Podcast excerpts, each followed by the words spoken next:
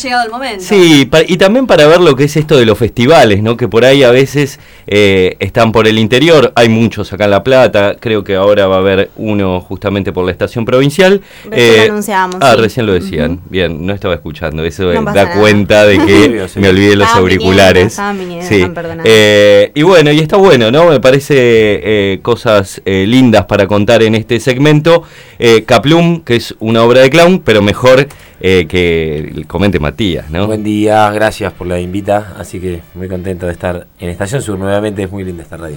Es linda. ¿Ya habías venido a Sí, Estación Sur? no me acuerdo a qué programa, pero he venido. eh, ¿De día o de noche? No, no de día. eh, A tren para pocos, tal vez. no. ¿De tarde o de mañana? Esto debe haber sido. Esto debe haber Estamos llegando de preguntas. De media mañana, ya me voy a acordar, Ah, ya me, media ya me voy a destrabar y me voy a acordar hasta el nombre de la conductora. Actriz y cantante ella. En el Vodevil, El puede vodevil, ser. Gracias, Eli. el Vodevil, que era el programa de teatro que, que- que Ah, había claro, en, en Estación sé. Sur. Ahí, ahí vine. Ya me voy a acordar también su Bueno, nombre. eh, nada, recién eh, hablaba Nachito de los festivales. Eh, llegamos eh, ayer a la madrugada de Bahía Blanca, un festival hermoso que se hace hace 12 años. Eh, yo la verdad, soy sincero, no tengo mucha experiencia en festivales, si bien hace bastante que como que me dedico al teatro, a la actuación o a la acrobacia. Siempre estuviste haciendo funciones aquí en la ciudad de La Plata. la, la ciudad de La Plata, en alguna provincia de Buenos Aires, pero compartir un festival, eh, eh, nada, te pone así como, como en jaque, te interpela un poco ahí como artista y, y con- conocimos grupos, no sé, de Brasil, de Chile, de, de San Juan y, y pudimos ver bastantes obras, eh, se hicieron varios desmontajes donde se, se trataba de ver cómo había sido el proceso creativo de cada obra. eh, entonces ahí uno empieza como a hacer empatía con, con las miserias que tiene a veces el arte y con, con, y con el sacrificio y con lo lindo que es. Entonces como que empezás a encontrar otras, otras historietas en, en los grupos que, que te fortalecen, que te dicen, bueno, no estamos tan mal, tenemos los mismos problemas, tenemos la- los mismos deseos. Una causa común. La digamos. causa común, la, claro, que anda flotando. Y, aparte, eh, perdón, ¿no? Pero la diferencia, digo, de ir a, a hacer una función a una sala y a un festival eh, es bastante, ¿no? Eh, Sí, sí, hay una, hay una cosa de comunión eh, que, que está buena. Eh, uno va a, a ver teatro de otros colegas y, y uno ve la platea y hay gente de- del lugar, por ejemplo, de Bahía Blanca, pero también hay como, había críticos de teatro, directores, performers, escenógrafos, eh, que tienen otra mirada que, que- que también está buena, no subestimando la mirada del público que realmente está y también. mm, vos decís que había, habían críticos de teatro, hicieron ¿le hicieron alguna crítica a Eh, Caplum? justamente el crítico viajaba el sábado a las 21 y no vio y no criticó. Un tipo muy muy muy bueno que se llama Carlos Foss, que ha, ha trabajado con, con- con gente muy muy grande del Teatro Nacional, que yo Bartiz, ha, ha estado en contacto con, con mucha gente. Y, y la verdad que nos pidió disculpas, pero no, no la podía ver, así que no sé, vamos a hacer función en Buenos Aires dentro de poco, así que le vamos a invitar ahí nada, una mirada. ¿Tomaron un vino? Por lo Sí, menos. Ah, sí. Bueno, pero has recibido diferentes opiniones del Sí, público claro. que vio Caplum y, y ¿cuáles fueron esas? Eh, no, conocimos un- un- una, una pareja de titiriteros que son de Villa Ballester, que, que tienen un- una versión de Hansel y Gretel muy interesante, eh, manejan el lenguaje del títere muy bien, han viajado por China, cosa que a uno le resulta como eh, extrañísimo eh, que un- una persona de Villa Ballester vaya a China a, a demostrar y a compartir su arte. Y, y contándonos no solo de la obra, sino de cómo es gestionar, a veces uno, a nosotros nos costó gestionar ir a Bahía Blanca, días de trabajo, pasajes, un montón de cosas. Imagínate lo que puede llegar a ser ir a China Hmm. y él y, y com- compartiendo ahí cómo se gestiona, eh, no sé, eh, desde un subsidio hasta un pasaje, bueno, Mm. como que abrís no solo desde lo artístico, sino desde un montón de lugares se discutió lo, lo, lo que pasa en la escena y por fuera de la escena.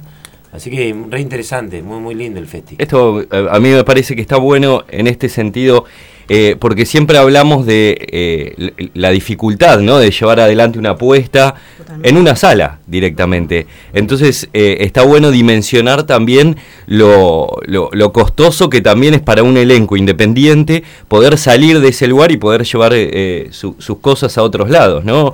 Este laburo de gestión que por ahí uno ni se imagina, ¿no? de sentarse adelante de una compu con, tu, con tus compañeros de elenco y empezar a debatir, bueno, tenemos que agarrar, tengo que juntar ve- 30 pesos para eh, la yerba, 60 para esto, 200 para la nafta, y así, es ¿no? Es como eh, una labor.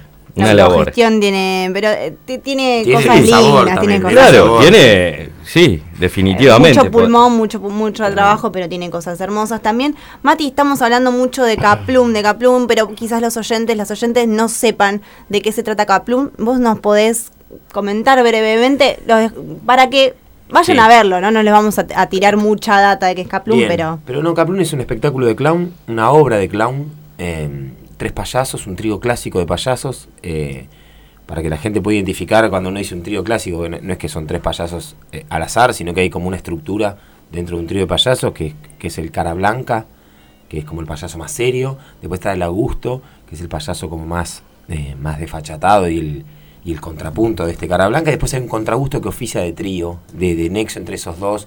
Para dar un ejemplo, tranquilamente pueden empezar los tres chiflados y el cara blanca sería Moe y el Augusto sería eh, Curly. ¿no? Claro. ¿Sí es así? Sí. Curly. Y el del medio, el contragusto sería Larry. Joe. Ah, Larry. Joe. Shem Ah, eh, y nada, eso, como, como, No cómo circula. En realidad tiene que ver con cómo circula. eh, Los tres chiflados son tres clowns. son Entonces, tres clowns, claramente, sí. No hace falta tener una nariz No, para ser no. clown. Hay gente que como que, que, que se, se detiene en ese debate de clown es payaso, ni más ni menos. Claro, La- es un. eh, la- porque algunos hablan de la nariz, de, como que se ponen bastante fundamentalistas, y el, y el clown para mí es un, es un actor, es un, es un personaje. Claro. Entonces es una... Pero siempre está, ¿no? Eso, si yo no veo a un payaso con nariz, eh, de- Sí. no es payaso. Claro, hay, ahora, no, no, yo no estoy de acuerdo. Para no, mí, bueno, claro, pero, sí, justamente sí, por eso, ¿no? Y, y fundamentalismo ve, de- eh, Mr. Bean Mr. es Bean un es un payaso. clown, ¿no? claro, es un clown, es un payaso. El nieto de Chaplin, que lo recomiendo, se llama James Thierry, es para mí uno de los mejores clowns que hay en el planeta. Y el tipo no se pone una nariz para nada, pero es un tipo que baila, que canta, que actúa, que es clown. Bueno, es. Y también nada. está e- esa leyenda de que el clown es como un payaso triste. Claro, sí, no, en realidad, cuando uno empieza como a abordar el, el- el mundo del clown, empiezas a encontrar como todos esos estereotipos que sería como el Pierrot, el más soñador, eh, este que te decía yo, está el cara blanca, el contragusto, hay uno que lo llaman como el batallador, está el bufón.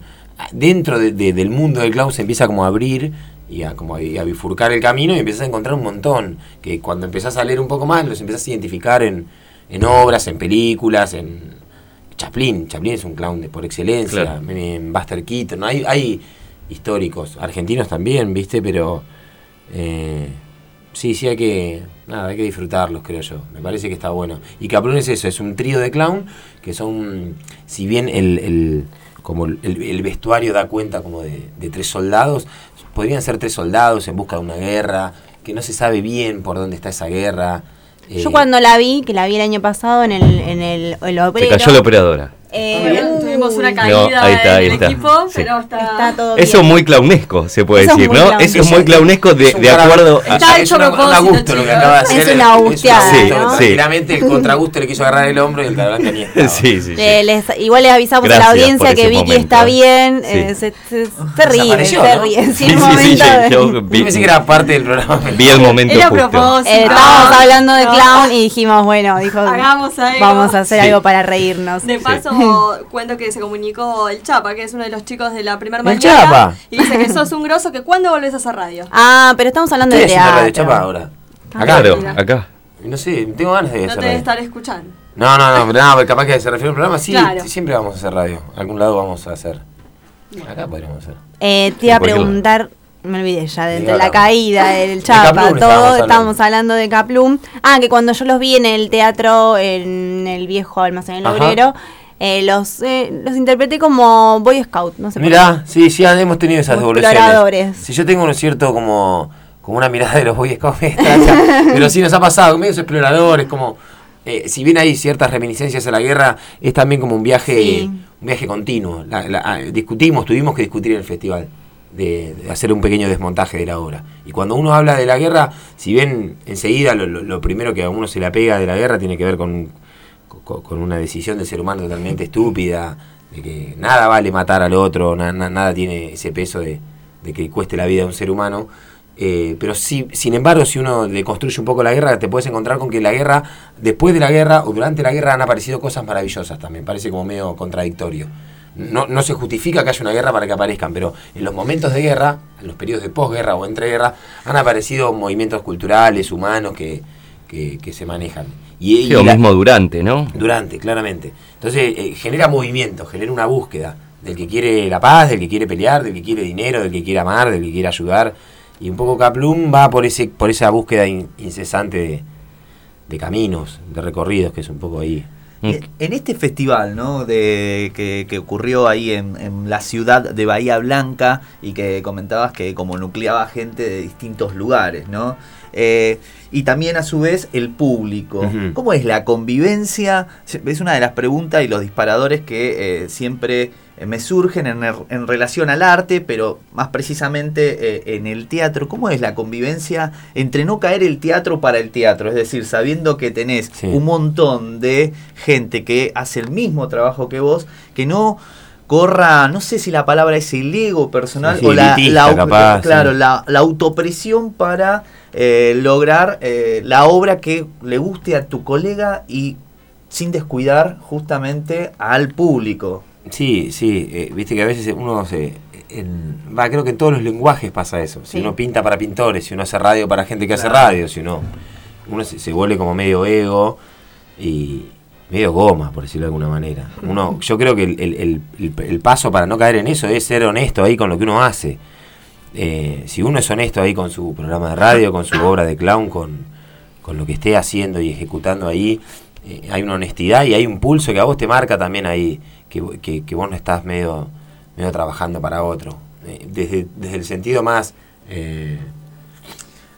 más, más, claro que es trabajar para otro y trabajar para uno. Uno puede hacer un programa para otro, bueno, pero yo, yo creo que me voy a conectar más con ustedes cuanto más ustedes sean al aire y ustedes se van a conectar con la hora cuanto, cuanto más eh, genuino y más honesto sea el trabajo del actor. Eh, sí es verdad que en esos círculos uno, eh, no es lo mismo tener una platea llena de un público que va relajado a ver una obra que, que te ve un crítico, que te ve un colega, porque ya la mirada está infectada, por decirlo de alguna manera, en el buen sentido. Sí, sin dudas. pero, pero además, perdón, ¿no? Pero además me quedo con esto de la cuestión de, bueno, está el crítico, en este caso, bueno, no los pudo ir a ver, demás, pero ¿cuánto vale la la posición del crítico si cuando te bajas del escenario esas 100 personas, esas 1000 personas que te vieron por decirte algo, vienen y te dicen, loco, qué buena esta obra. Y el crítico te dijo, che, la obra es un desastre, claro. Sí, eh, ¿Cómo convivís con eso? ¿Cómo se convive en el mundo del teatro? es difícil, es, difícil, pero es necesaria la crítica. Eh, Sin duda. Es necesaria, eh, qué sé yo, te va a ver tu vieja, tu novia, tu hermano, y a veces la crítica tiene más que ver con el amor que con, un, con una situación de lenguaje o de, de estructura, qué sé yo, tienen distintas miradas que no son ni, ni mayores ni menores, qué sé yo, capaz que esto que te decía, un familiar, una persona que va a verte, el público en general, eh, capaz que está más vinculada al amor y al cariño que te tiene y considera que, que decirte, che, la obra está re buena, es darte una mano. Y viene un crítico que no te conoce, no te ve en su vida y te la destruye. Y también hay que saber convivir con eso, como vos decías bien recién. Ni siquiera enamorarte del, consejo de mamá, ni tampoco quedar apegado al crítico. O mm. sea, me parece que uno ahí es donde tiene que, aprender a escuchar y bancarse. Bancarse la que venga y eso. Eh, eh, todo sirve, todo absolutamente sirve. Porque no es que además llega un crítico, sino que además al ser un, festival, imagino que, y justamente que nuclea de gente de todos lados, vinculado al teatro, con muchísimo conocimiento, son muchos los críticos que tenés a, la hora de... Sí, son miradas, son miradas. Eh, no sé, nos vio un, un, colega brasilero de Belo Horizonte que, que, tiene así como una mirada muy particular de la iluminación en el teatro y nos hizo una devolución que no nos había hecho nadie a nosotros. Entonces como que Buenísimo, claro. Después hablamos con gente que venía de San Juan, que, que tienen un teatro más performático, más físico, y se quedaron medio sorprendidos con la, con la situación física de Caplún, otros no, pero nada, se toma, se toma y, le pedíamos a nuestros compañeros, a nuestros colegas ahí la devolución, qué nos pareció, ellos nos pedían de sus obras.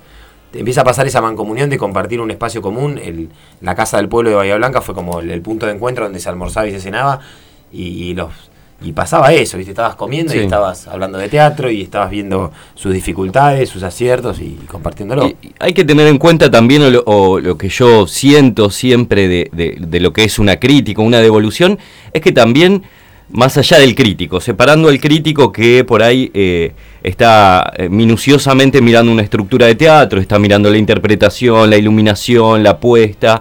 Eh, y después la- las otras personas ¿no? que te hacen esa devolución también tiene que ver con lo que repercute en esas personas lo que uno hace. ¿no? Entonces, eh, también me parece que siempre hay que eh, ser cauto con esto, ¿no? porque eh, a mí me puede repercutir el momento en que están durmiendo en la obra y a Eli en el momento en que hacen tres disparos. ¿no? Entonces me parece que también en esos pequeños detalles eh, también está la devolución misma y cómo la toma uno ¿no? en, en la construcción, porque evidentemente el director hay veces que quiere decir otra cosa diferente a la que yo claro. puedo ver eh, cuando ellos están durmiendo, ¿no? Entonces eh, también está bueno, es lo que decía Mati, lo que hablábamos hace un par de martes, ¿no?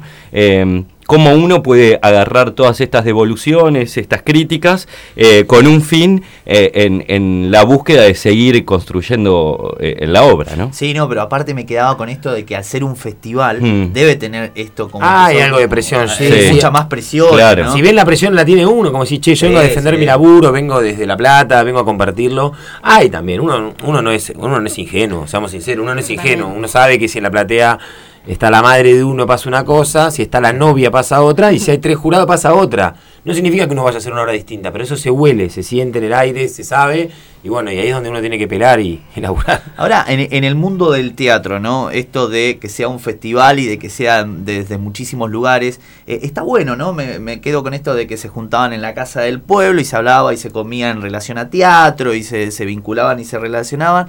Eh, sirve como para trabajar también desde, che, desde el mundo teatro, ¿por qué no estamos empezando a quedar del, como de lado? Es decir, en estas... eh, carencias que venimos hablando por ahí martes a martes, es decir, como desde una organización, como desde llevar adelante algún proceso de, de, no sé, de, de- de unión, ¿no? De Mm. decir, che, me- estemos más unificados, hagamos más festivales.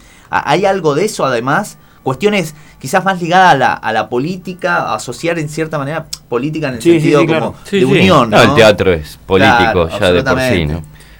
Sí, sí, sí, eh, hay, un, hay un deseo. Ya desde, desde el momento que vos decidís viajar 800 kilómetros eh, un- o, o- o miles, como hicieron los brasileros, Claro. eh, o los Fueron en, en- Fuimos en un vehículo muy pequeño. ustedes y los brasileros. Los brasileros les consiguieron... Viajaron en avión hasta Buenos Aires. Sí, en avión y algunos consiguieron pasajes, Mm. en micro, pero bueno, hay como...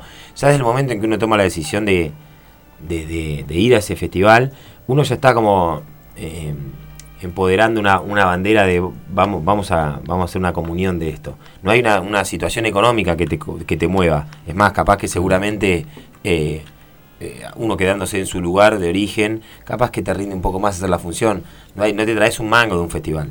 Eh, lo cierto es eso, no que te traes un mango, pero te traes la cabeza sacudida para todos El lados. cuerpo lleno. Totalmente, te traes Un ahí un montón de ideas. de ver como gente que está gestionando, de ver cómo, se co- le- no sé, aprendimos a, a gestionar un viaje a China, de ahí que nos Mm. vayamos es otra cosa, pero desde ahí No, a... pero es una buena respuesta el hecho de, de- lo que preguntó Rizo, en el sentido de que por ahí el festival ya es eh, una concreción de esa organización, total, ¿no? Sí, sí, sí, sí. Es como, eh, bueno, llegamos a un lugar donde estamos organizados. ¿no? Eh, yo creo que va por ahí, pero claro, también no deja de ser un punto de partida para eh, nuevas cosas. Qué lindo, qué lindo. Mati, eh, volviendo a Caplum, ¿esta obra está, la escriben ustedes, los mismos que la actúan? Es una idea de Santiago Culasiati, que es el director, eh, y nos propone hace un año más o menos, a mí, a Diego y a Seba, que somos los tres payasos de ahí, hacer la obra. Él tenía como un par de, de esbozos y de ideas de, de escenas, y le empezamos a, ahí a construir, a meter cuerpo, Entre cuerpo, cuerpo. Y se la estrenamos en septiembre del año pasado, y bueno, nada, pudimos hacer unos viajecitos lindos. Nos Y ahora otros. se vuelven a presentar en La Plata. Sí, estuvimos en el Obrero, ahora vamos a estar este viernes en el Teatro Estudio, viernes 19 y Acá viernes, cerquita sí, viernes Estudio. 19 y viernes 26. Eso va a ser en Teatro Estudio, Diagonal Teatro- 74, esquina 3. a las 9 y media de la noche. Y el domingo este vamos a estar en un complejo en Villa Elisa que se llama Aprender a Nadar, que es como una, una salita que se está inaugurando. Y vamos a estar ahí también, que es eh, 3 y 47, que sería una dirección de Villa Elisa. A las 5 y media de la tarde del domingo. Agrego de Caplum que eh, fue ganadora como mejor obra en el, en el Municipal de La Plata y Matías Hernán también se llevó una distinción, una distinción Me como eh, mejor, eh, actor coprotagónico. bueno, mejor actor coprotagónico. un lujo, ¿no? ¿Cuál, cuál de los Sí. tres? ¿Cuál de los, cuál de los tres- ¿Hablaste? Ah, no, No, no, no, fuiste, no, no voy a fuiste, buscar, no. cierto. Está bien. ¿Cuál, cuál de los tres clowns sos? El cara blanca, el más serio. Eh, El más serio. el más se- no sé si es el más serio, es como el, el- el- es el, el, el clown que el, el clown más inteligente. pone sería. orden, como claro, que sí, el clown que sabe lo que está ocurriendo y que puede dar una directiva de vamos para allá. Claro, como que dirige vamos la- para allá, el chiquitito o el Augusto entendió una cosa, el contra Augusto interpretó otra y ahí ya se armó una escena, ya está. Me queda preguntar eh, el- la construcción, cómo se llega a eso. Muchas veces acá hablamos de cómo se construye, eh, si uno construye, bueno, el, martes pasado hablaban con Niem también, si uno construye para el público, y me parece que eh, eh, el clown me parece que, o siento que depende mucho, ¿no? De lo que pasa afuera. Eh, Sí. ¿Cómo es ese proceso de construcción en donde sabes que tiene que haber eh, quiebres hacia el humor, quiebres hacia la reflexión? Sí, es difícil porque cuando uno ensaya no tiene nadie más que al director. Y en un momento esa mirada es, es hermosa y en un momento es tediosa porque son siempre los mismos dos ojos.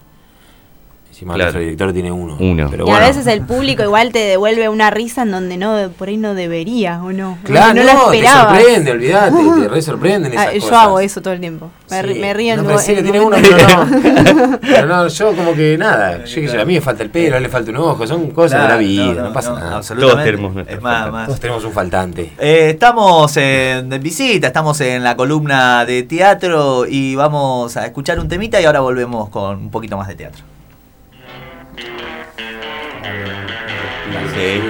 Y arre-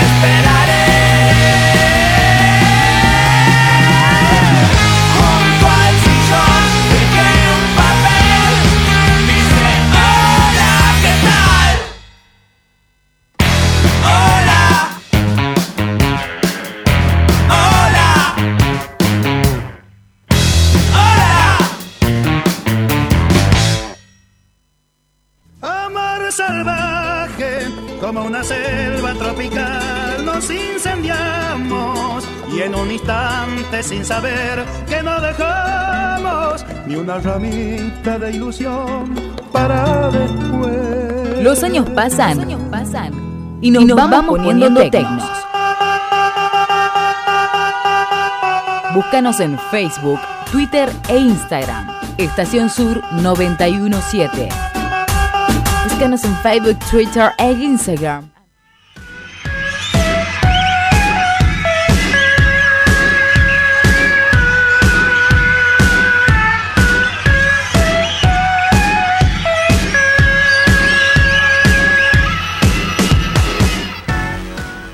Diez minutos nos separan de las 12 del mediodía, 10 minutos nos separan del final de clase turista de este día martes. Seguimos con la columna de teatro a cargo de Nacho Pereira, que hoy nos trajo la visita de Matías Streitenberger, que nos vino a presentar su obra Caplum, que eh, recordamos va a estar presentándose este viernes mm, 19 de mayo en el Teatro Estudio, en la calle 3, entre 39 y 40.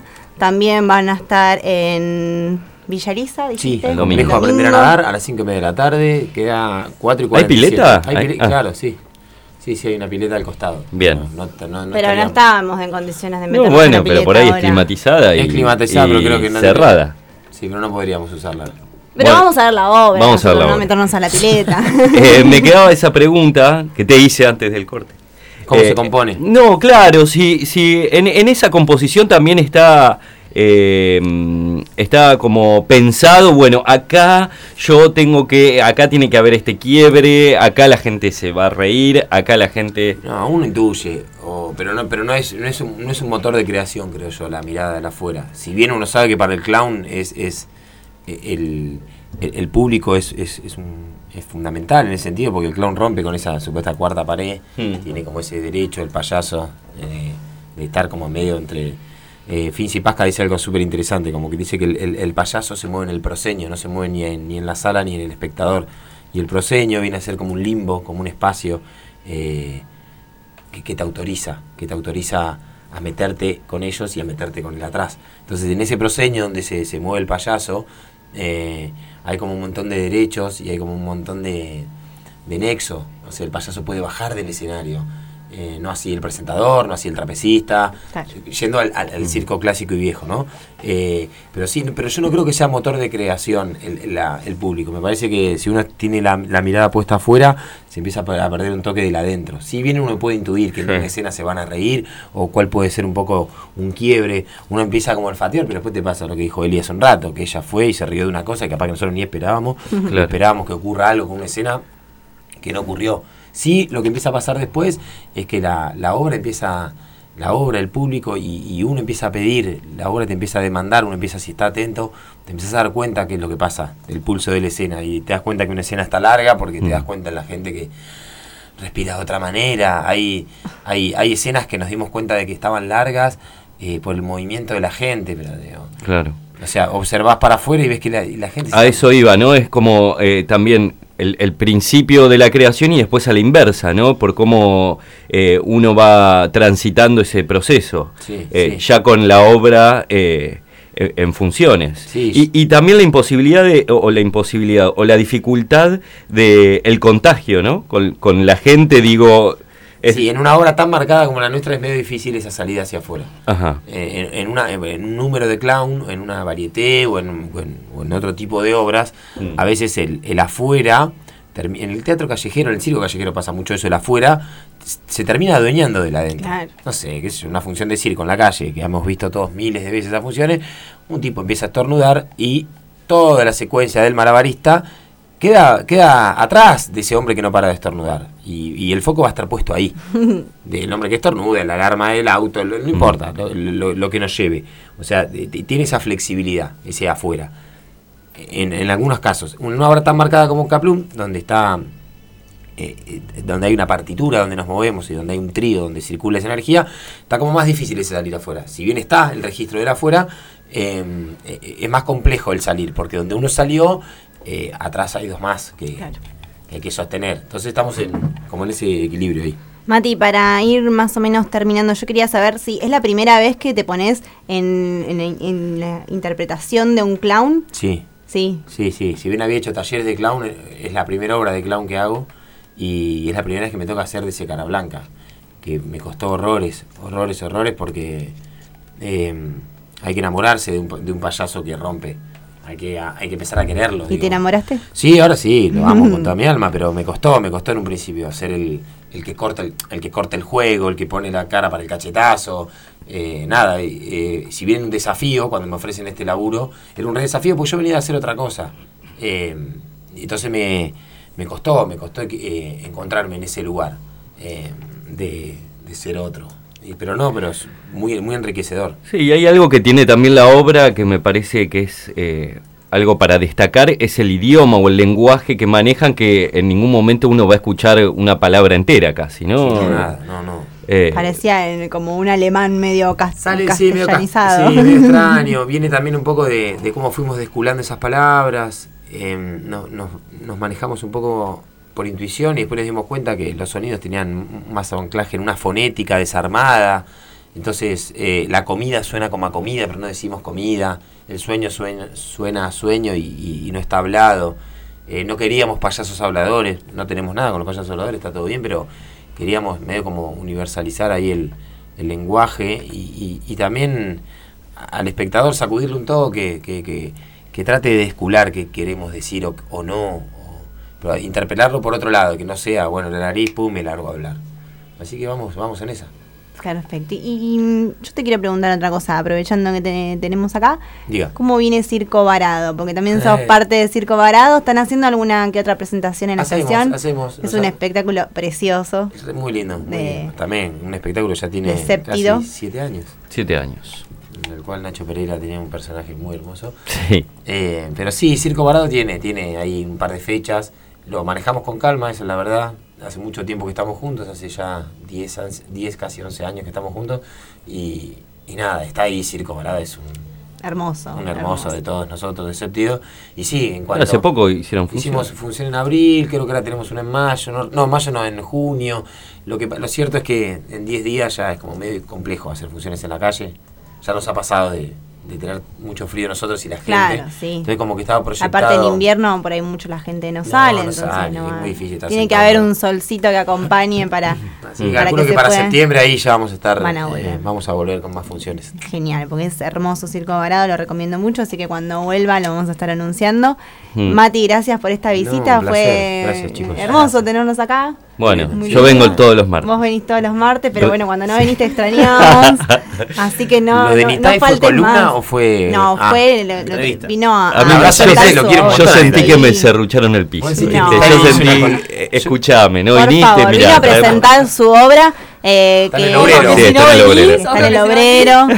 que es eh, el obrero escasa de, de, de Séptido. Sí. También, sí, por supuesto. Así que bueno, es chicos, hogar. estamos no, me pone muy contenta Bueno, de, de verlos sí, juntos acá. eh, y, y a ver si también, Mati, eh, respondes a- al reclamo de, del Chapa que nos decía cuándo volvés a la radio.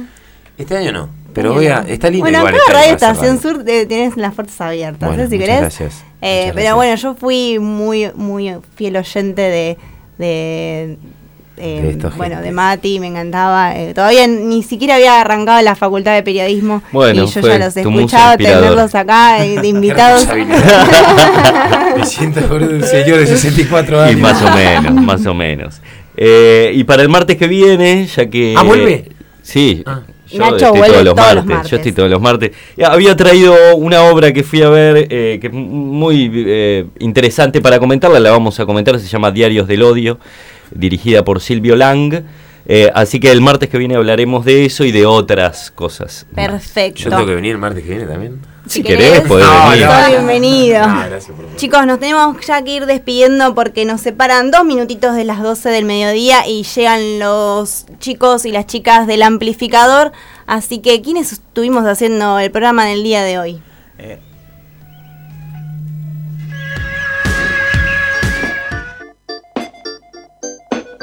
Clase Turista. Tu media mañana desde hace 12 años.